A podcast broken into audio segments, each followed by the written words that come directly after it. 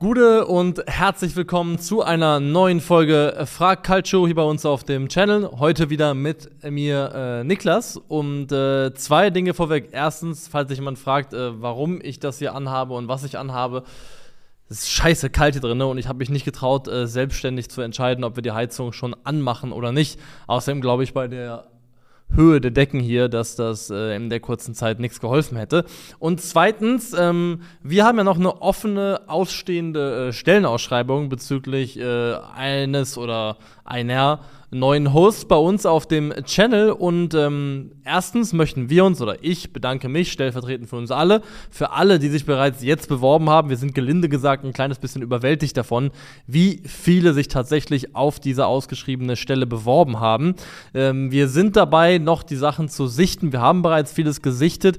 Ähm, wir möchten euch nur kurz abholen, dass wenn ihr euch beworben habt, habt noch ein bisschen Geduld mit uns und es kann noch ein paar Wochen dauern, bis alle in irgendeiner Form zum Beispiel per Mail Rückmeldung erhalten, nur dass ihr da ungefähr wisst, dass ihr noch ein paar Wochen vielleicht Geduld haben müsstet, falls ihr von uns oder bis ihr von uns hört, besser gesagt. Ja, äh, so viel dazu. Dann starten wir mal rein mit den äh, Fragen von euch hier an diesem äh, wunderbaren äh, Dienstag. Die erste kommt von äh, Michael Picard 3307. Jetzt bin ich direkt neugierig, wer äh, Michael Picard ist. Ist das nicht so eine Star Trek-Sau? Ähm, nee. Wer ist denn? Aber Picard ist doch irgendwas mit Star Trek. Ich bin doch nicht doof. Picard, Star Trek, ähm, gab es als Serie anscheinend. Äh, ich weiß aber immer noch nicht, wer Picard ist. Ist mir jetzt auch zu doof, das rauszufinden, aber irgendwas aus diesem Nerd-Universum. Äh, jedenfalls, äh, Gute mein Bub, vor kurzem hat Opta äh, Analyst ein Ranking zu den besten Ligen der Welt veröffentlicht. Dabei hat die Bundesliga den zweiten Platz hinter der Premier League belegt, was bei vielen für Aufruhr gesorgt hat. Wie seht ihr das Ranking? Vor allem im Hinblick auf die unteren Teams der jeweiligen Top 5 Ligen im Vergleich. Liebe Grüße aus der Heimatstadt der Rodgau Monotones. Ja, die kenne ich natürlich. Das ist eine Eishockeymannschaft. Ähm, erstmal zu deiner Frage. Also, das ist so ein Thema, was irgendwie auch so zyklisch, wie so Fragen wie, ist Leroy Sané overrated? Ähm, was fällt da noch rein in so eine Kategorie? Ähm, Joshua Kimmich, Mittelfeld oder Rechtsverteidiger, keine Ahnung. Es gibt so ein paar Themen, so ein paar äh, offene Fragen im Fußball, die immer so zyklisch, quartalsweise wieder hochgeholt werden. Eine davon ist ähm, der Top-5-Ligen-Vergleich und welche wirklich besser ist als die andere. Erstmal, zur Wahrheit gehört, 99% aller Fans, und ich würde mich da auf jeden Fall mit inbegriffen sehen, haben nicht die Kompetenz und nicht das Wissen, um adäquat ihre Liga, von der sie Fan sind, zum Beispiel jetzt Bundesliga, als Ganzes angemessen mit anderen Top 5 Ligen zu vergleichen, weil man mindestens die Hälfte der Mannschaften, die in anderen Top 5 Ligen jeweils spielen, nicht ein einziges Mal über 90 Minuten gesehen hat und einfach viel zu wenig weiß, um das adäquat gegenüberstellen und vergleichen zu können. Das ist meine Meinung. Ähm, die allermeisten Leute haben noch nie ein Spiel gesehen von äh, Start Brest, von Lecce, von äh, Elche, was auch immer, von Valladolid. Und dementsprechend sind das oft Meinungen, die rausposaunt werden, ohne auf einem wirklich sicheren Fundament zu stehen. Es gibt außerdem verschiedene Blickwinkel, denen man betrachten kann oder die man priorisieren kann bei der Frage, was ist die bessere Liga. Geht es darum, wie die in der Spitze aussieht und dann zwangsläufig im internationalen Vergleich in der Conference Europa oder Champions League abschneidet, dann glaube ich, führt kein Weg dran vorbei zu sagen, dass äh, England und Spanien definitiv die besten beiden Top 5 Ligen sind, wobei ich das wahrscheinlich auch so sagen würde. Geht es darum, ähm, wie ist die Leistungsdichte innerhalb der Liga, also wie hart ist die Konkurrenz innerhalb der Liga, wie ist das Leistungsgefälle zwischen Platz 1 und 18 respektive Platz 20. Ähm, da habe ich tatsächlich eben ein kleines bisschen gerechnet und mal geschaut, wie ist denn der Abstand äh, zwischen dem ersten und dem Tabellenletzten in den Top 5 Ligen? Also für mich sind es immer noch Deutschland, England, Spanien, Italien und Frankreich ähm, da gewesen. Und in den Ligen, die äh, 20 Mannschaften haben, das sind ja alle bis auf die Bundesliga, habe ich nach 34 Spieltagen äh, den Cut gemacht, damit man eine gleiche Vergleichsgröße hat, weil vier Spieltage mehr können halt schon einen Unterschied machen, weil Platz 1 logischerweise tendenziell mehr Punkte holt in den vier Spieltagen als Platz 18 oder 20, ergo die Lücke größer wird. Und wenn man nach 34 Schluss macht, ähm, ist ganz spannend, war der Abstand zwischen äh, FC Bayern in dem Fall durchgehend und dem Tabellen 18. der Bundesliga in den letzten fünf Jahren im Schnitt 59 Punkte.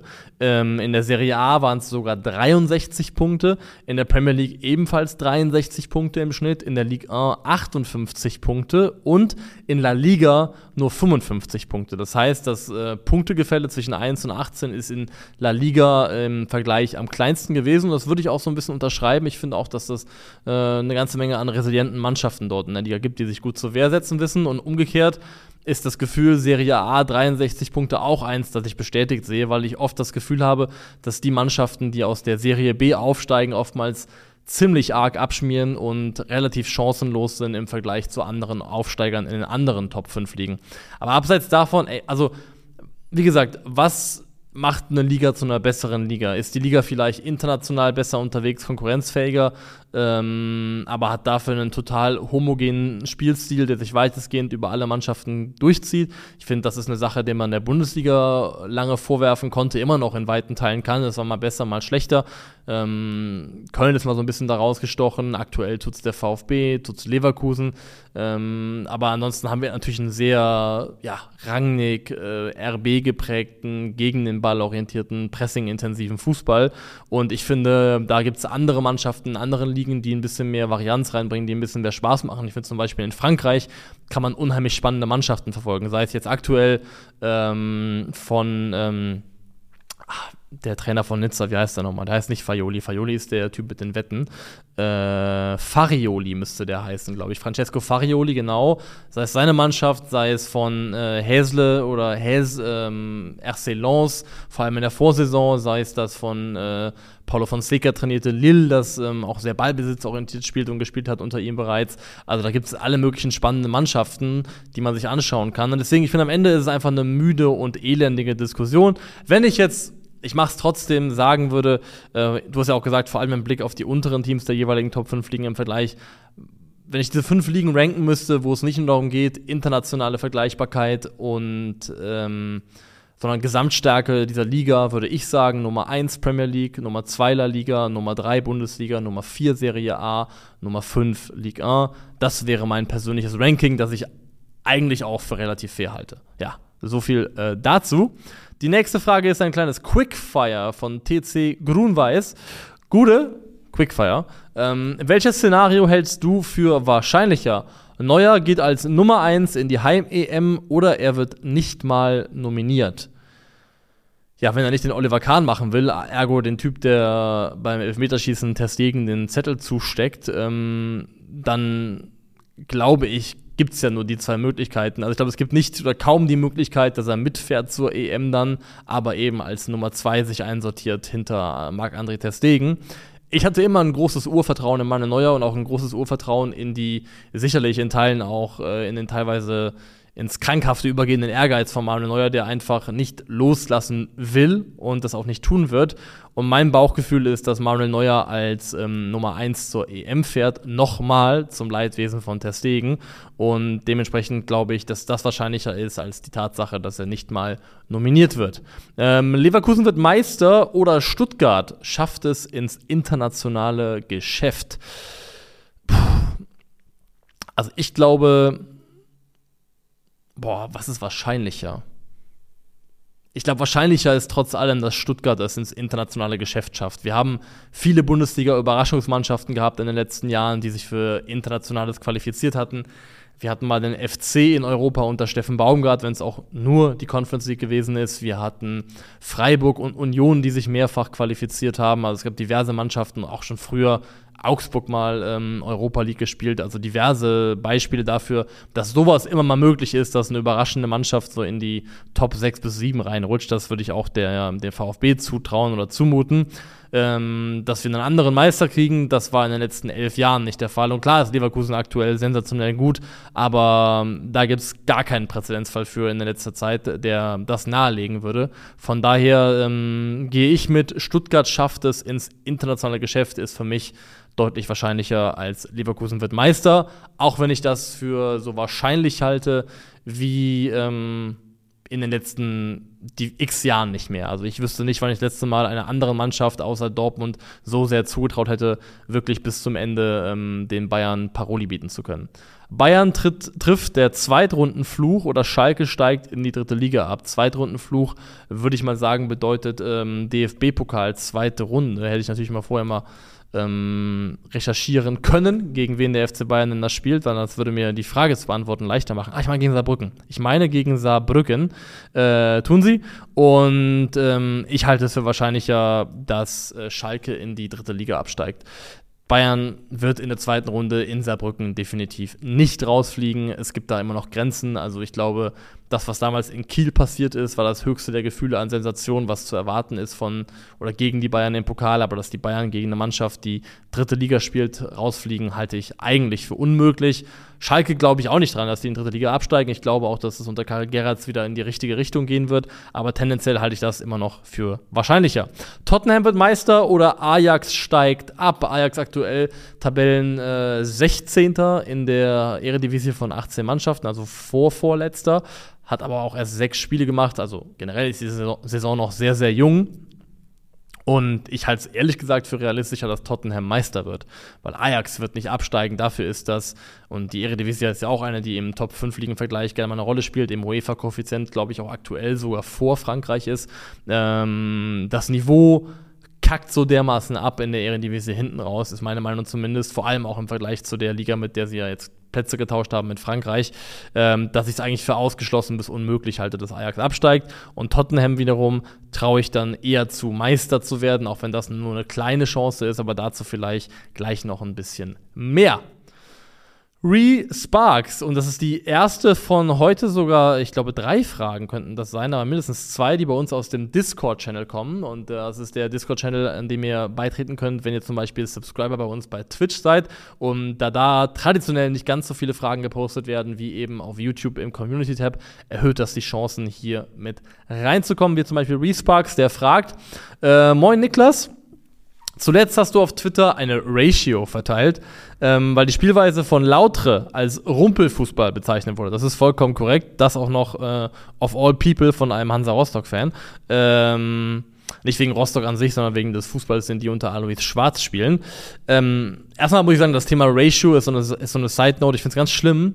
Manchmal macht man ja, also erstmal ist dieses, diese Obsession damit so ein bisschen übertrieben und manchmal möchte ja man tatsächlich eine sogenannte Ratio machen aber manchmal möchte man einfach nur jemandem antworten auf irgendeinen Tweet und dadurch, dass ich halt ein paar Follower mehr habe als dann die Person, der ich vielleicht antworte, wird daraus de facto eine Ratio, aber sie war niemals so gedacht, aber wird trotzdem so interpretiert. Das ist manchmal so ein bisschen, äh, ein bisschen anstrengend. Aber egal, darum geht's nicht.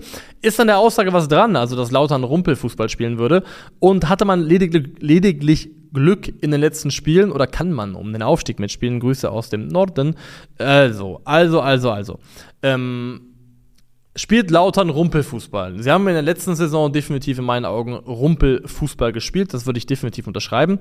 Finde ich, tun sie in der aktuellen Spielzeit nicht. Und da gibt es für mich mehrere also Indizien und Beweise für, dass das, was Lautern macht unter Dirk Schuster dieses Jahr kein Rumpelfußball ist. Eine Sache mache ich gerade noch in der Live-Recherche, die mir gerade jetzt ähm, eingefallen ist, die mich gerne mal sehen würde. Ähm, eins, zwei, drei, vier, fünf. Ja, also, Lautern ist in der zweiten Bundesliga die Mannschaft, die den wenigsten Ballbesitz hat. Keine Mannschaft in der zweiten Liga hat den Ball weniger als der erste FC Kaiserslautern. Das Problem ist, die sind alle so kopfgefickt von äh, der spanischen äh, Art Fußball zu spielen oder davon, dass wir Guardiola-Fußball gleichsetzen mit guter Fußball. Und Guardiola-Fußball bedeutet notwendigerweise meistens sehr, sehr viel den Ball haben, dass in vielen Köpfen sich die Idee festgesetzt hat, dass es so eine Trennlinie gibt, alles oberhalb von 50% Fußball, von 50% Ballbesitz guter Fußball, alles unterhalb von 50% Ballbesitz schlechter Fußball. Und das ist in meinen Augen eine viel zu simple ähm, Art, das zu betrachten, die einfach auch nicht zutrifft. Guter Fußball kann mit 40 Ball, Ballbesitz gespielt werden, genauso wie guter Fußball gespielt werden kann mit 60% Ähm, kommt ja im Endeffekt auf die Umsetzung, aufs Spielermaterial und das am Ende stehende Ergebnis an.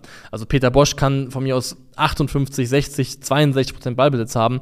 Trotzdem sind das in der Regel irgendwann nach Spieltag 8 bis 10, wenn er entzaubert ist, Spiele, die ich mir äh, für Geld nicht mal angucken wollen würde, weil sie so langweilig und brotlos sind. Ähm, dafür gibt es andere Mannschaften, die weniger den Ball haben wollen, vielleicht, ähm, die trotzdem super dynamisch und spannend anzuschauen sind. Ähm, aber kommen wir zu Lautern jetzt. Also, es gibt unterschiedliche Portale mit unterschiedlichen Zahlen, aber auf FODMOB zum Beispiel wird Kaiserslautern geführt aktuell als Mannschaft, die auf Platz, Platz 3 steht in der gesamten zweiten Liga für kreierte Großchancen, auf Platz 2 für erwartete Tore und auf Platz 3 für Expected Points, also die Punkte, die aktuell, wenn man rein statistisch das betrachtet, von zugelassene Chancen, erarbeitete Chancen, ähm, wo würden sie dann eben bei erwarteten Punkten stehen? Ebenfalls auf Platz 3, also dem Platz, auf dem sie de facto gerade auch so in der Tabelle der zweiten Liga stehen. Also in meinen Augen steht der FCK absolut verdient da, wo sie gerade sind. Es war ein bisschen Glück hier und da dabei, aber das gehört bei jeder Mannschaft dazu. Also zum Beispiel die Schiedsrichterleistung im Hannover-Spiel, das ist ein Spiel, das hätte auch anders kippen können.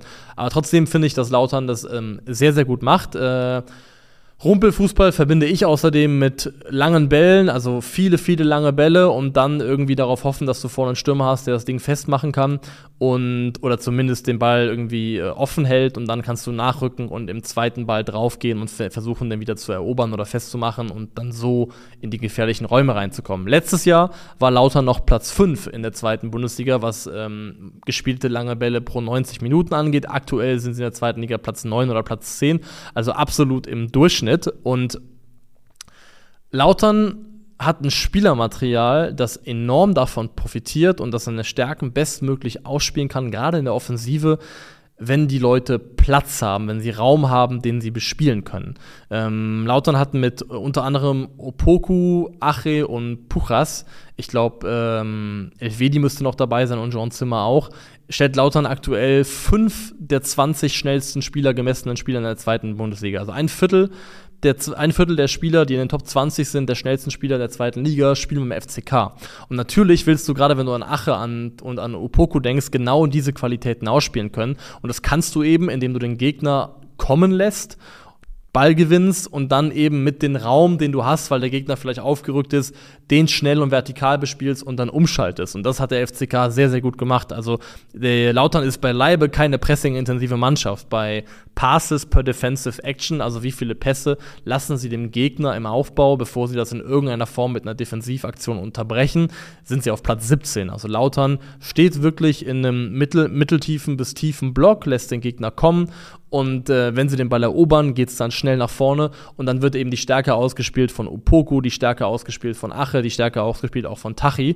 Und das ist eben Geschwindigkeit und die Fähigkeit dieser Spieler, wenn du sie isoliert kriegst in 1 gegen 1 Situationen mit Platz, dass sie wirklich schwer zu stoppen sind. Ähm, abseits davon, finde ich, macht Lautern auch mit Ball ganz interessante Sachen. Ich finde zum Beispiel Puchas, der ein Riesengewinn für diese Mannschaft ist, spielt die Rolle sehr interessant. Es ist öfters so, dass zum Beispiel Tachi oder einer der Flügelspieler die Breite außen hält, ganz außen außen hingeht und dann den Halbraum öffnet, der dann von Puchas bespielt wird, der teilweise die Außenverteidigerrolle sogar invers interpretiert, obwohl er auch zum Beispiel ein sehr kompetenter Flankengeber ist.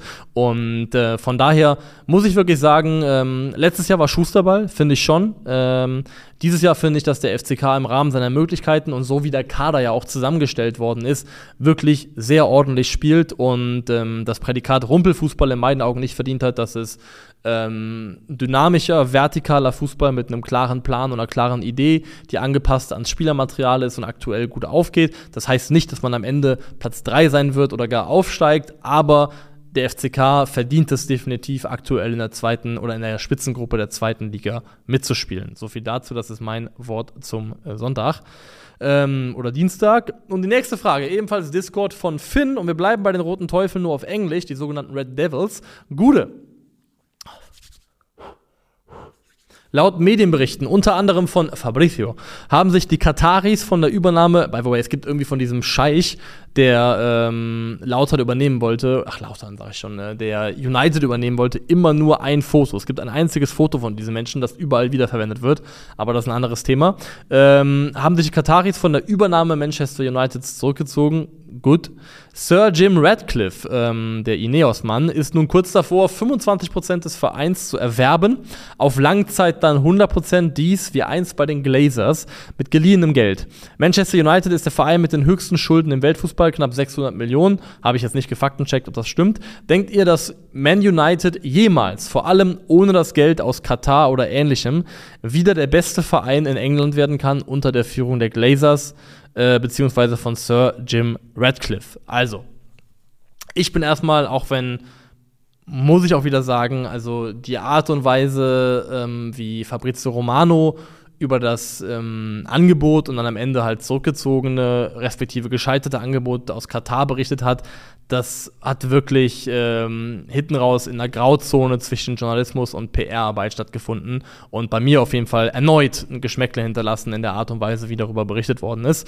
Ähm, die wollten ja der Traumbesitzer schlechthin sein, der alle Schulden sofort getilgt hätte und ähm, Unsummen reingepumpt, bla bla bla bla bla. Ich bin jedenfalls sehr, sehr froh, dass die Kataris es nicht werden und kann mit der aktuell angestrebten Lösung deutlich besser leben. Ähm, du hast ja hier so ein bisschen suggeriert, dass jetzt quasi dasselbe passiert, was bei den Glazers, Glazers auch passiert ist und dementsprechend die Frage offen ist, ob das überhaupt besser wird dann jetzt unter Sir Jim Radcliffe. Das Gute ist, ähm, was Sir Jim Radcliffe vorhat mit den 25 Prozent, die er jetzt erstmal erwerben möchte, ähm, ist, dass die Kontrolle zu übernehmen innerhalb der 25 Prozent über das operative respektive sportliche Geschäft und dann auch den klaren Plan verfolgt, einen sogenannten Director of Football oder zu Deutsch Sportdirektor einzustellen, so jemanden wie zum Beispiel Paul Mitchell, der aktuell frei ist und wohl jetzt inzwischen wieder nach Manchester gezogen sein soll und mit dem Job bereits kokettiert bzw. liebäugelt. Und ähm, ja, die Glazers haben United für eigene Profite benutzt. Die haben sich nicht so verhalten, wie man sich das wünschen würde. Es ist definitiv ein Eigner, wo ich jeden verstehen kann, der sagt als Fan, die möchten wir loswerden. Aber wenn man sich mal ehrlich macht, hat Manchester United in den letzten zehn Jahren, das ist ja auch, glaube ich, fast zehn Jahre her, dass sie die letzte Meisterschaft und das Sir Alex gewonnen haben. Ich meine, das war 13, 14, wenn ich nicht komplett daneben liege. Ähm, in den letzten zehn Jahren immer noch genügend Geld zur Verfügung gehabt und vor allem Geld für Trainer und Geld für Transfers ausgegeben, um eine Mannschaft auf den Rasen bringen zu können, die in der Lage ist, um Titel mitzuspielen. Sorry. Ähm, deswegen, ich finde nicht, dass es daran lag, dass United irgendwie finanzielle Ressourcen auf dem Transfermarkt gefehlt haben. Es hat ihnen an sportlicher Expertise gefehlt, an sportlicher Führung, an einer übergreifenden Idee, der dieser Verein äh, oder die dieser Verein lebt, vorlebt und nach der er rekrutiert und einkauft, um dann eben die zur Verfügung stehenden finanziellen Ressourcen so einzusetzen, dass man daraus eine ähm, von der Spielidee her stringente, zusammenpassende Mannschaft zusammenstellt, die dann eben auch dementsprechend um Titel mitspielen kann. Also Uniteds äh, weitestgehende Titellosigkeit der letzten zehn Jahre ist für mich kein Produkt von ähm, fehlenden finanziellen Ressourcen, sondern einfach nur von fehlender sportlicher Kompetenz. Und dass Sir Jim Radcliffe daran will und direkt offensichtlich das erkannt hat, was irgendwie gefühlt bis auf ähm, Team Glazers und Co fast alle erkannt haben, dass United sportliche Fachkompetenz braucht auf Entscheidungs Entscheiderebene, ähm, dann ist das für mich erstmal ein Schritt in die richtige Richtung. Bester Verein in England zu werden, ähm, so im Sinne von, dass es über einen längeren Zeitraum einfach so aussieht, dass United, wie es mal war, das Powerhouse des englischen Fußballs ist und die dominierende, dominante Mannschaft. Darin glaube ich nicht. Der Zug ist abgefahren und dafür sind andere Vereine auch mittlerweile, vor allem halt Manchester City, zu mächtig geworden und gleichzeitig zu reich und zu gut strukturiert und organisiert. Aber was ich für möglich halte, ist, dass United temporär, also zum Beispiel für ein Jahr oder immer mal wieder für ein Jahr im Sinne einer Meisterschaft, die beste Mannschaft Englands werden kann. Das halte ich für möglich, nur da muss halt ähm, mehr sportliche Entscheidungskompetenz dazu in den Verein geholt werden. Es muss eine klare Idee davon geben, wo man hin möchte. Und da muss das Recruitment eben auch auf äh, Transferebene deutlich besser werden. Und das kann gehen mit den Möglichkeiten, die aktuell zur Verfügung stehen und auch bereits zur Verfügung standen. Von daher glaube ich, dass es auch ohne katarisches Geld möglich ist, dass United äh, mal wieder englischer Meister werden könnte irgendwann in der Zukunft. Impress, da ist sie, die äh, dritte äh, Discord-Frage von unserem äh, guten Freund Impress. Ivan Tony ist äh, wegen 232 Verstößen gegen das Glücksspielgesetz der FA gesperrt. Nun kann da was mit Sandro Tonali und Nicolo Sagnoli ach, Sanioli, Saniolo ans Tageslicht, unter anderem auch mit äh, Nicolo Faioli von ähm, äh, Juventus. Ähm, die drei sind aktuell die Namen, die da in der Verlosung sind. Äh, Nico und ich haben da in der aktuellsten Folge 50 plus 2 ein bisschen ausführlicher darüber gesprochen. Also wer ein bisschen mehr dazu hören möchte, was da in Italien gerade passiert, kann da gerne mal reinhören. Ansonsten weiter in der Frage. Zudem sind Wettanbieter sehr präsent im Fußball geworden. Wie gefährlich schätzt du diese Präsenz des Glücksspiels im Fußball ein? Würde sogar so weit gehen und sagen, dass dies schlimmer für den Fußball ist als die Tatsache, dass Spieler in die Wüste gehen. Stimmst du zu? Liebe Grüße. Also, ich weiß gar nicht, ob es diesen Quervergleich braucht, was ist jetzt schlimmer? Ist es schlimmer äh, der Einfluss von Sportwettenanbietern im Fußball oder ist es schlimmer, dass Spieler in also zumindest wie im Sommer geschehen, in einer relativ signifikanten Größenordnung nach Saudi-Arabien wechseln. Ähm, den Quervergleich möchte ich und muss ich, glaube ich, gar nicht ziehen. Aber ich möchte ein bisschen darüber reden, wie ich dann die Präsenz des Glücksspiels im Fußball einschätze und für ge wie gefährlich ich das halte. Also meine Meinung ist, ähm, wir haben in Deutschland klare Regeln zum Beispiel, wie ähm, Tabak beworben werden darf, nämlich im Grunde eigentlich fast gar nicht. Im Fernsehen und im Radio ist, glaube ich, seit den seit einer ganzen Weile schon, also seit, glaube ich, vor der Jahrtausendwende auf jeden Fall, ist es verboten, für ähm, Tabakprodukte oder für Zigaretten zu werben. Ich glaube, im Kino ist Zigarettenwerbung nur bei Filmen erlaubt, die ähm, nicht an ein minderjähriges Publikum adressiert sind. Und ähm, genau die Art von strenger Reglementierung würde ich mir auch für Sportwettenanbieter oder generell auch darüber hinausgehend allgemein für Glücksspiel äh, wünschen. Geht ja nicht um Sportwetten, geht ja auch um irgendwelche Casino-Seiten, ähm, die dann beworben werden und irgendwie nur in Schleswig Schleswig-Holstein gespielt werden dürfen. Ähm, Alkohol bei Wobei auch, bin ich auch der Meinung, dass ähm, das gut tun würde, das in der Art und Weise, wie es beworben werden darf, zumindest strenger zu reglementieren, aber das ist ein anderes Thema. Ähm, also ich habe mal, habe ich, hab ich schon mal auch erzählt, bestimmt mal an irgendeiner Stelle, habe mal bei elf Freunde, bei der WM 2018 damals, habe ich einen ganzen Tag, das war ein Tag mit drei Spielen, glaube ich, im Wettbüro gebracht hier in Berlin, äh, verbracht. Da bin ich einen Tag komplett den ganzen Tag da gewesen im Wettbüro, glaube ich, vom ersten Spiel so. Ich war von 12 Uhr mittags bis abends 23.30 Uhr da, also irgendwie elf Stunden oder sowas habe ich da gesessen und äh, die Spiele geschaut. Und es ist eine also maximal deprimierendes Erlebnis gewesen. Es war hinten raus irgendwo auch schön, weil so unter den Guckenden irgendwie so ein Gemeinschaftsgefühl entstanden ist, darf man auch nicht unterschätzen, dass vielleicht auch so für Leute, die an so Orte gehen und dann dort auch vor Ort die Spiele gucken, irgendwie auch so ein, ein Gruppengefühl, Zugehörigkeit und irgendwie sozialer Kontakt eine Rolle spielt. Aber abseits davon haben da halt Leute ähm, Sportwetten gespielt, als ob es Lotterie wäre oder auf eine Art und Weise, wo es dann im Endeffekt Lotto ist. Da kommen Leute rein, schmeißen irgendwie äh, fünf, fünf 50-Euro-Scheine in der Maschine und machen dann einen Kombischein auf 10 oder 12 Partien und hoffen darauf, dass sie das große Geld gewinnen. Und das sind halt Leute, die sind nichts anderes als spielsüchtig. Und Spielsucht ist eine Sucht, wie andere Dinge auch eine Sucht sein können. Das ist in meinen Augen definitiv eine Krankheit. Und ähm, diese Anbieter von diesen Sportwetten, auch in der Heftigkeit und Art und Weise, wie es beworben wird, zielen bewusst auf Leute ab, die in irgendeiner Form vielleicht eine Schwäche dazu haben oder dazu neigen, sowas nachzugehen. Es werden auch Leute spielsüchtig werden und ähm, da tausende Euro verzocken, ohne dass es diese Werbung gibt. Aber dass es dann auch so in your face dir so präsentiert wird und dann vielleicht auch eine Verlockung ausübt. Ich weiß nicht, wie das ist. Ich kenne mich mit solchen Süchten nicht aus, aus persönlicher Erfahrung, ob dann sowas zu sehen irgendwie auch einen Kitzel in einem auslöst. Aber alleine die Art und Weise, wie die es bewerben. Also zum Beispiel Tipico macht das so ganz krass mit dieser, ähm, ich nenne das mal vereinfacht gesagt, Vier-Blocks-Ästhetik das ist so, so cool, gritty und so ein bisschen, äh, ja, shady, kriminelles Milieu, aber auf eine coole, vierblocksige Art und Weise eben dargestellt wird.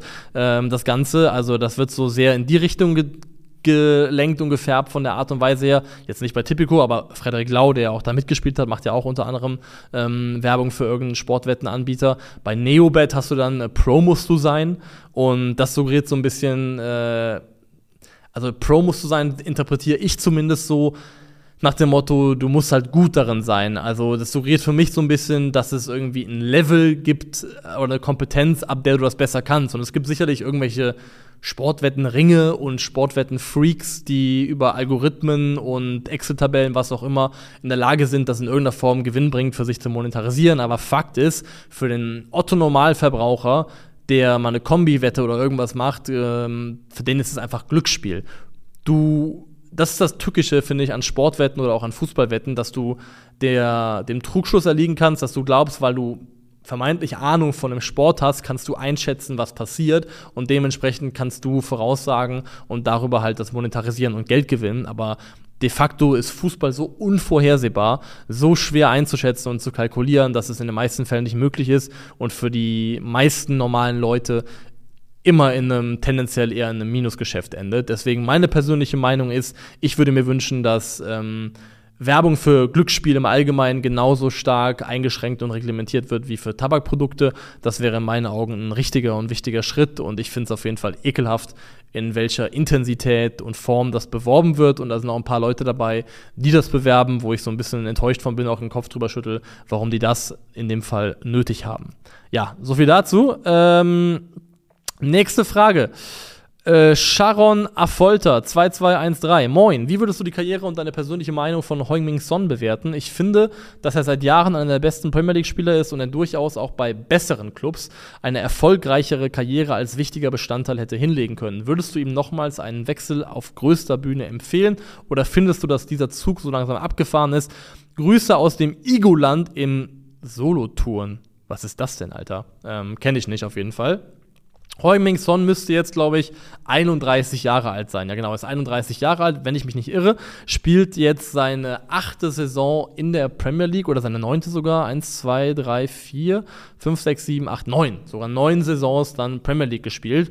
Und wenn man sich seine Statistiken anschaut, seine Zahlen aus der Premier League, das ist der in meinen Augen ist es gelinde gesagt Wahnsinn. Der Typ hat äh, nach seiner ersten Saison, in der er auch nur 13 Einsätze als äh, Stammspieler hatte oder in der Startelf stand, ähm, danach, ab dem Zeitpunkt, wo er für Tottenham eine feste Größe war, keine einzige Saison gespielt, in der er nicht zweistellig getroffen hat. Mal seine Scorer durchgegangen. Ähm, ab der Saison 16, 17. 14 Tore, 6 Vorlagen. 12 Tore, 6 Vorlagen. 12 Tore, 6 Vorlagen. 11 Tore, 10 Vorlagen. 17 Tore, 10 Vorlagen. 23 Tore, 7 Vorlagen. Und selbst in der für Tottenham sehr, sehr schlechten Vorsaison 10 Tore, 6 Vorlagen. Also wirklich immer super konstantes, gutes Scoring in der Mannschaft, in der ja auch die meiste Zeit ähm, eigentlich nicht die Hauptquelle für Tore gewesen ist. Also der Haupttorschütze ist ja auch, wenn er als ähm, Vorbereiter natürlich auch eine große Rolle gespielt hat und gerade Heuming Son auch enorm von ihm profitiert, aber trotzdem am Ende, am Ende des Tages eher Harry Kane gewesen. Und ähm, ich finde auch, dass, also wenn man eine, boah, wenn man eine die letzten zehn Jahre nehmen würde, so grob, er ist natürlich nicht ganz zehn Jahre schon da, aber fast die letzten zehn Jahre nehmen würde und man würde versuchen zu sagen, wir wollen eine Top ja, Top 10 vielleicht nicht ganz, aber Top 15, Top 20 der besten Offensivspieler der Premier League der letzten 10 Jahre, kommst du in meinen Augen eigentlich an Heuming Son nicht vorbei. Also muss da in meinen Augen fast rein, weil er so konstant gewesen ist und für Tottenham wirklich immer eigentlich verlässlich geliefert hat. Ähm, zu deiner Frage, ob er jetzt nochmal wechseln sollte, ähm, gerade jetzt würde ich es eigentlich auf gar keinen Fall empfehlen, ist meine Meinung, auf gar keinen Fall. Denn ähm, was Tottenham gerade macht, ist super spannend. Äh, Ange Postecoglou hat dann einen richtig guten Start hingelegt und der Typ wirkt wie jemand, der wirklich ein Geschenk des Himmels für diesen Verein sein könnte, der die, wie ich zumindest finde, eigentlich sehr sympathische, nahbare, angenehme, Underdog-eske Grundausstrahlung, die vom Verein Tottenham ausgeht, ähm, auf jeden Fall mitbringt und matchen kann und da ein Kontrast ist zu den letzten Trainern wie Conte und Mourinho, aber trotzdem das nicht auf Kosten zu gehen scheint vom sportlichen Erfolg. Und wir sind noch ganz, ganz früh in seiner Amtszeit und es ist noch nicht viel passiert, aber die spielen super, super starken Fußball, ähm, haben sich ähm, clever verstärkt, wie ich finde, allen voran mit Leuten wie zum Beispiel James Madison, der da für mich zumindest äh, stark heraussticht, dass ich zumindest das für möglich halte, dass äh, André Postecoglou innerhalb der nächsten zwei bis drei Jahre ähm, mit Tottenham in irgendeiner Form irgendeinen Titel gewinnen könnte. Und ähm, Heuming Son hat ja auch dann eben entsprechend noch diese Jahre im Tank. Von daher glaube ich, ich würde ihm empfehlen, bei den Spurs zu bleiben, weil bei den Spurs, glaube ich, ist er schon und würde dann auch als absolute Clublegende abtreten irgendwann. Und ähm, ich halte das für möglich, dass mit Postecoglou richtig was zu holen ist. Hat in der aktuellen Saison auch schon sechs Tore gemacht und es geht ja auch daran voran, da Spaß zu haben. So ein bisschen zumindest auch. Und ich glaube, unter Poste Koklu gerade zu spielen, das macht richtig Spaß. Und wenn das noch mit Erfolg vereinbar ist, warum nicht? Also wenn ich äh, Heumingson einen Karrieretipp geben müsste oder dürfte, würde ich aktuell sagen, ey du, es gab andere Momente, da wäre es vielleicht äh, möglich gewesen oder sinnvoll gewesen, die Spurs zu verlassen. Aber jetzt oder zum jetzigen Zeitpunkt würde ich sagen, tendenziell eher da bleiben. Grills 19. Ähm, wie seht ihr das zentrale Mittelfeld der deutschen Nationalmannschaft in Zukunft?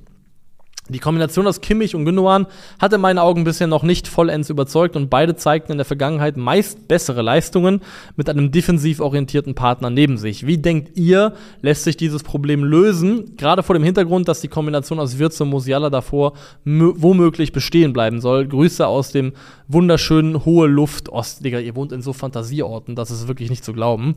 Ähm, zu deiner Frage, wie denkt ihr, lässt sich dieses Problem lösen? Gar nicht. Gar nicht. Also wenn, äh, wenn Deutschland in einem Setup bleiben möchte, wo das mit zentrale Mittelfeld aus zwei Spielern besteht, also aus einer Art ähm, ja, Doppel-6, Doppel-8, was auch immer, wie man es nennen möchte, wie es zum Beispiel jetzt der Fall war mit Pascal Groß und äh, Ilkay Gündogan, dann bin ich der Meinung, dass äh, Gündogan Kimmich nicht das richtige Setup für diese Mannschaft ist. Das bedeutet nicht, dass das beides nicht herausragend gute Fußballer sind. Das bedeutet, bedeutet in meinen Augen nur, dass sie gemeinsam äh, auf dem Platz nicht auf die Art und Weise funktionieren, wie sie funktionieren müssten, damit es am Ende den größtmöglichen Erfolg für die Mannschaft bringt. Davon, darin glaube ich einfach nicht. Ähm, ich halte das für möglich, dass es umsetzbar ist, gegen schwächere Gegner äh, mit Gündogan Kimmich im Mittelfeld zu spielen, aber sobald es und bei der EM hat ja Deutschland auch den Anspruch, auch wenn er nur flüsternd ausformuliert werden darf nach den letzten Turnieren, glaube ich, mindestens mal sehr weit zu kommen. Ergo so Halbfinale, aber eigentlich, wenn du eine EM im eigenen Land spielst, als auf dem Papier zumindest immer noch sehr, sehr große Fußballnation, musst du auch irgendwo tief, tief in dir drin den Wunsch haben, heimlich zumindest, um den Titel mitzuspielen. Ähm, gegen die ganz, ganz großen Gegner, glaube ich, ist das eine Mittelfeldkonstellation, die uns killen wird, die wirklich Deutschland killen wird. Ähm, ganz einfach, weil ich glaube, dass Fußball immer mehr ein Athletikspiel geworden ist und wird und du dir ähm, fehlende athletische Fähigkeiten leisten kannst von einzelnen Spielern, aber eben nicht mehr in einer gewissen Größenordnung. Und wenn ich mir jetzt überlege, wer sind die beiden größten Nationen, die zwischen Deutschland und einem möglichen EM-Titel stehen könnten, wenn sie denn überhaupt in der Lage sind, darum mitzuspielen, dann hätte ich gesagt, auf den ersten Blick sind das in Europa aktuell England und Frankreich. Ähm, wenn ich daran denke, dass Deutschland gegen eines dieser beiden Teams spielt, mit Gündogan und Kimmich als Mittelfeldzentrale und denen gegenüberstehen bei Frankreich zum Beispiel Chouameni und Kam Kamavinga oder, wie ich fast finde, noch extremer bei England, Declan Rice und Jude Bellingham, sorry, aber die werden halt gefressen. Die werden halt gefressen und Deutschland wird auch gefressen, glaube ich, bei Tempogegenstößen und in der Restabsicherung ähm, bei den Spielern, die diese Mannschaft haben. Wenn ich da an Markus Rashford denke im Gegenstoß, wenn ich auf französischer Seite an, an Kylian Mbappé denke, an Usman Dembele denke, vielleicht an Kolomwani denke, auch wenn der aktuell nicht so wahnsinnig in guter Verfassung ist. Ich glaube halt einfach nicht, dass es gangbar ist. Ich glaube, in den großen Spielen, in den wichtigen Spielen wird Deutschland oder wird Julian Nagelsmann sich entscheiden müssen. Also entweder du machst es ganz anders, du machst ein anderes Mittelfeld-Setup, du machst ein Dreier-Mittelfeld, dann musst du aber, glaube ich, aus Musiala oder Wirtz einen von beiden opfern. Also wenn du sagen würdest, wir wollen 4-3-3 spielen, und wir spielen ähm, mit Sané rechts, Musiala links und in der Mitte ähm, Niklas Füllkrug zum Beispiel und planen damit, dass ein äh, Musiala nach innen zieht, in den Halbraum reingeht und Platz schafft auf der linken Seite für einen Robin Gosens, der dann eben da langgehen kann. Wobei das auch nicht auch noch offen ist, das Thema, weil so breit stand Deutschland, Deutschland gar nicht gegen die USA. Das war ja auch ein Thema, dass ähm, der ähm, auf der Seite, wo der Ball nicht ist, der Außenspieler tendenziell mehr im Halbraum als ganz außen ist, weil Julian Nagelsmann das eigentlich ganz gerne mag, wenn die Mannschaft nicht so mega wahnsinnig breit steht. Ähm, also ich finde die Umsetzung einfach schwierig. Ein Dreier-Mittelfeld aus zum Beispiel, was weiß ich, Andrich, Kimmich, Gündogan könnte ich mir jetzt vorstellen, das halte ich für möglich. Aber wenn man das aus zwei Spielern zusammenbasteln möchte, ist meine Meinung einfach, dass Gündogan Kimmich nicht das ideale Setup ist und spätestens der Mannschaft dann auf die Füße fallen wird, wenn es gegen so Monster-Mittelfelder geht, wie das von Frankreich oder zum Beispiel das von England. Dem musst du einfach auf einer körperlich athletischen Ebene mehr entgegensetzen können. Und ähm, dementsprechend, es ist schwierig, es ist bitter, weil der eine ist der Kapitän, Ilkay Gündogan, der andere, Joshua Kimmich, gilt eigentlich und das auch zu Recht als einer der besten, ähm, also ist also kann man diskutieren, ob er nicht vielleicht sogar der beste, aber mindestens einer der drei besten deutschen Mittelfeldspieler ist und äh, einer der eigentlich ja auch Lieblingsschüler des Trainers. Und das wird, glaube ich, ganz, ganz schwierig. Und ich glaube auch, dass Nagelsmann erstmal versuchen wird, beide miteinander unterzubringen. Vielleicht. Ich persönlich glaube nur nicht daran, dass es ähm, so funktionieren kann, dass es am Ende auch die sportlichen Ergebnisse bringt, die man sich ähm, davon erhofft hat. Ähm, ja, so viel dazu. Ich mag beide Fußballer, wirklich, nochmal betonen. Ich mag Ilkay Gündogan, ich mag Joshua Kimmich. Ich würde mich aktuell ultra schwer tun, mich zwischen einem von beiden entscheiden zu müssen, wen man dann spielen lassen möchte. Ich glaube nur, dass beide davon profitieren würden und beide besser spielen und auch ein besseres Turnier spielen könnten im nächsten Sommer, wenn sie jemanden neben sich haben, der sie besser ergänzt, als sie es gegenseitig für sich tun würden. So, so viel dazu. Letzte Frage von äh, Bauer Peter 7040. Calcio Berlin gibt es nun bereits seit einiger Zeit. Solange, dass es Zeit für ein Zwischenfazit wird. Seid ihr zufrieden mit dem beruflichen Schritt? Hat er sich auf wirtschaftlicher Ebene gelohnt. Lief und läuft alles so, wie ihr es euch vorgestellt habt. Meiner Meinung nach leistet ihr tolle Arbeit. Vielen Dank dafür erstmal. Wünsche euch weiterhin nur das Beste, Jungs. Liebe Grüße aus der angeblich hässlichsten Stadt Deutschlands, lokalisiert in Hessen. Also Hamm und Hagen sind ja beide in NRW, deswegen können die es eigentlich nicht sein. Deswegen wüsste ich nicht, welche Stadt das sein soll. Ähm, aber zu deiner Frage, also erstmal ähm, hat er sich auf wirtschaftlicher Ebene gelohnt. Also kann ich ganz offen sagen, ich mag das nicht und ich werde hier auch jetzt nicht irgendwie über Konkretes, über Zahlen sprechen. Also, was ich sagen kann, ist, ähm, wir leben offensichtlich davon im Verbund mit dem, was wir halt noch machen. Also bei Nico und mir zum Beispiel haben wir ja auch noch unseren Podcast 50 plus 2 und in der Konstellation aus Podcast und Culture Berlin leben wir davon und ich lebe davon auch auf eine Art und Weise, mit der ich sehr, sehr happy und glücklich bin und ähm, die definitiv, würde ich zumindest sagen, auch nochmal sich abgrenzt davon, wie es war, ähm, ausschließlich festangestellt zu sein. Das so viel kann man sagen. Mehr möchte ich nicht sagen, aber das kann man sagen. Da hat sich das, würde ich trotzdem sagen, äh, gelohnt, um mal ähm, das Wording zu benutzen, ähm, was du hier in der Frage verwendet hast. Ähm, seid ihr zufrieden mit dem beruflichen Schritt? Ich bin damit nicht nur zufrieden, ich bin damit sehr, sehr glücklich. Ich ähm, tue mich aktuell total schwer, mir vorzustellen, dass es mal anders war und irgendwann mal nochmal anders sein könnte. Ich wünsche mir, dass es nicht so ist, weil ich das sehr, sehr genieße, in der Art und Weise zu arbeiten und auch in so einem kleinen Kreis zu arbeiten, wie es bisher ist. Und ähm, ja, die Lockerheit unserer Strukturen, die auch Nachteile mit sich bringt, auf jeden Fall bezüglich Organisation, wer macht was, mal werden Dinge vergessen oder auf den letzten Drücker erst erledigt. Aber trotzdem mag ich das, dass wir so. Ähm, alle so viele Freiheiten genießen, auch im Umgang miteinander uns diese Freiheiten auch zugestehen und finde das eine Art zu arbeiten, die ich sehr, sehr gerne mag und genieße. Ich finde, wir haben hier auch die Möglichkeit, Dinge umzusetzen, die so vorher vielleicht nicht möglich waren, Dinge ähm, klar herauszusagen, ähm, die man so nicht immer sagen konnte vielleicht. Und ähm, von daher bin ich damit auch sehr, sehr glücklich und zufrieden. Und äh, lief und läuft alles so, wie ihr es euch vorgestellt habt. Ja und nein. Also Mehrheitlich schon. Ich würde sogar sagen, dass so unsere Entwicklung, Wachstumsrate, ähm, zumindest meine persönlichen Erwartungen eigentlich sogar einen Ticken übertroffen hat, dass ich darüber sehr glücklich und zufrieden bin.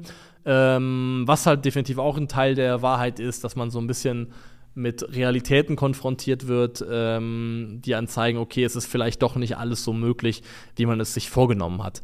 Ähm, weil zur Wahrheit gehört auch, wir, also wir existieren ja, wir machen ja nicht nur Content und danach machen wir und alles andere existiert nicht in unserer Welt. Es gibt ja auch noch, keine Ahnung, einfach auch, also wir sind ja de facto, wenn man das so nennen möchte, geschäftsführend auch aktiv für das, was wir sind. Wir sind ja de facto eine Firma und äh, wenn auch eine kleine. Und da müssen ja auch geschäftsführerische Entscheidungen getroffen werden. Wir haben einen buchhalterischen Aspekt, der gemacht werden muss. Es geht um ja, zukunftsweisende Entscheidungen, Zusammenarbeiten mit äh, Unternehmen oder eben nicht. Und das sind alles Dinge, die auch mitgemacht und mitentschieden und äh, betreut werden müssen, Merch, was auch immer. Und wo man halt merkt, okay, das sind alles Dinge, die nagen so ein bisschen an dem Zeitpunkt Zeitfenster, das man eigentlich zur Verfügung hat oder gerne hätte, um Content produzieren zu können. Ähm, weil wir haben definitiv eigentlich seit der Anfangsphase von Culture Berlin so zwei, drei größere Ideen in der Schublade liegen, die wir bisher einfach noch nicht auf die Straße bekommen haben, obwohl wir es alle eigentlich sehr, sehr gerne wollen, weil wir so ein bisschen an der Realität der Umstände gescheitert sind. Die werden irgendwann kommen, bin ich überzeugt von. Eins vielleicht sogar oder hoffentlich, hoffentlich sogar noch dieses Jahr. Ähm, Hoffentlich habe ich damit nicht, so, nicht zu, viel, zu viel gesagt und zu viel versprochen. Ähm, aber das merkt man eben auch, dass es halt eine, eine Gesamtrealität gibt, in der es eben nicht nur unbegrenzt Zeit oder alle Arbeitszeit für Content genutzt werden kann, sondern man eben auch auf einer logistisch-organisatorischen Ebene Entscheidungen treffen muss, Dinge organisieren muss, die dann eben auch davon Zeit wegnehmen. Aber ja, alles in allem bin ich sehr, sehr glücklich. Ich glaube, ich bin. Ähm, ist immer so schwer zu sagen und das heißt nicht, dass ich vorher unzufrieden oder unglücklich war, aber ich glaube, ich bin aktuell und so auch in den Zeitfenstern, die wir Culture Berlin machen, aber vor allem jetzt so auch in diesem Jahr vielleicht die glücklichste erwachsene Version meiner selbst. Da spielen natürlich auch private Belange mit rein, aber alles in allem habe ich das Gefühl, dass es mir sehr, sehr gut geht und ich sehr, sehr glücklich und zufrieden bin. Und eine wichtige Säule davon ist das, was wir hier beruflich machen und äh, machen können, auch und vor allem dank euch, die uns supporten. Ähm, von daher kann ich sagen, ja, also Daumen hoch. Das war's ich bin durch für heute. Das war Frag Calcio. Ich fahre jetzt nach Hause in meine hoffentlich ein bisschen wärmere Wohnung. Wünsche euch eine äh, weiterhin schöne Woche und dann hören und sehen wir uns äh, hoffentlich in äh, unterschiedlichster Form. Macht es gut. Auf Wiedersehen.